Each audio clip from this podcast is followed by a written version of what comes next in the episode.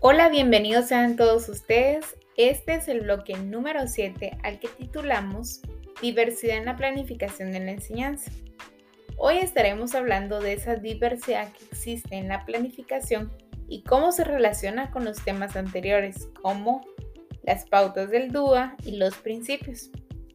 Las pautas del DUA recordemos que estaban relacionadas a la percepción, la autorregulación, esfuerzo y persistencia e interés de los alumnos, las funciones ejecutivas que ya tenían desarrolladas, la expresión en comunicación, su interacción física con el entorno y el contexto escolar y cultural o social, la comprensión, el lenguaje, matemáticas y símbolos. Quiero que recuerdes en este momento cuál ha sido uno de tus proyectos o actividades de aprendizaje más memorables. ¿Por qué crees que es memorable? Una vez hecho estas preguntas, quiero iniciar con un punto de partida. Preguntas claves para poner en práctica los principios del DUA. La primera es la parte de la motivación.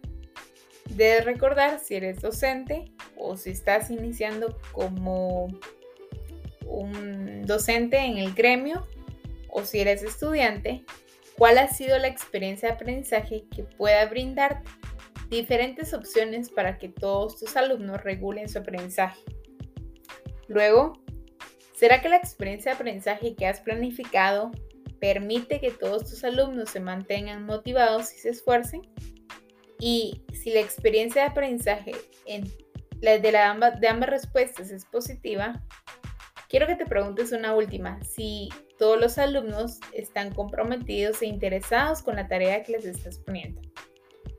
Ahora, preguntémonos un poquito más acerca del principio de la representación. La información que le das a todos los alumnos alcanza diversos niveles altos de comprensión. La información que les estás dando tiene opciones para que todos los alumnos puedan comprender tanto los símbolos y las expresiones.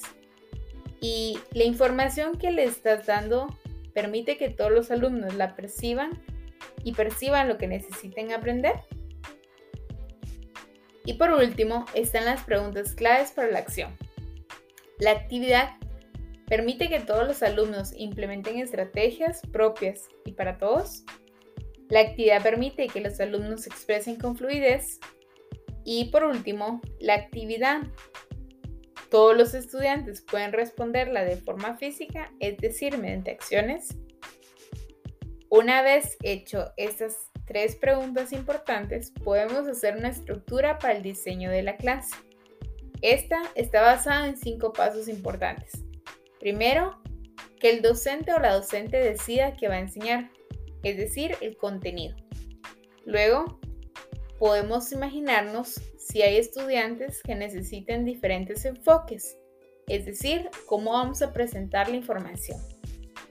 Luego de, tener estas dos, nos vamos a ir al, tercer paso acerca de la respuesta, es decir, pensar si, la pensar si existe dentro de nuestra planificación una flexibilidad en la manera en que nuestros estudiantes puedan demostrar lo que ya saben también si existen diferentes maneras de atraer a los estudiantes y que fomenten esa participación.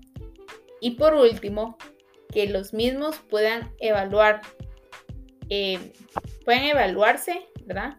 Y que puedan hacer evaluaciones mínimas a la influencia de la discapacidad. Todos estos aspectos son necesarios y son básicos para poder crear un buen aprendizaje.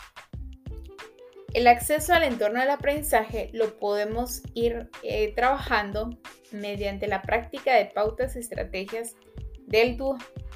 Las estrategias dependerán de cada uno de los estudiantes, pero es importante eh, contar con la emoción del, del estudiante, la forma en que recibe la información, los medios y estrategias que estás utilizando para cada uno de los estudiantes y también las maneras en que estás aplicando el DUA para la diversidad. Recuerda que puedes hacer distintos proyectos para poder aplicar una buena planificación respecto a la diversidad que existe en la enseñanza y con tus estudiantes. Nos vemos en una próxima. en el siguiente episodio en donde estaremos platicando en el bloque número 8 acerca de el DUA y las necesidades asociadas a diversidades existen dentro del aula, principalmente el TDAH y los trastornos específicos del aprendizaje. No te lo pierdas. Nos vemos en la próxima.